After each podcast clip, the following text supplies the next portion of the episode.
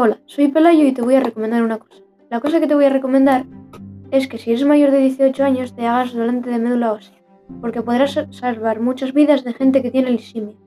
La lisimia es una enfermedad de la médula ósea. Para donar la médula solo tienes que hacer unos sencillos pasos. Te sacarán un poquito, solo un poquito de líquido óseo en el hospital y al día siguiente te darán el alta. Gracias por escuchar. Esto es todo.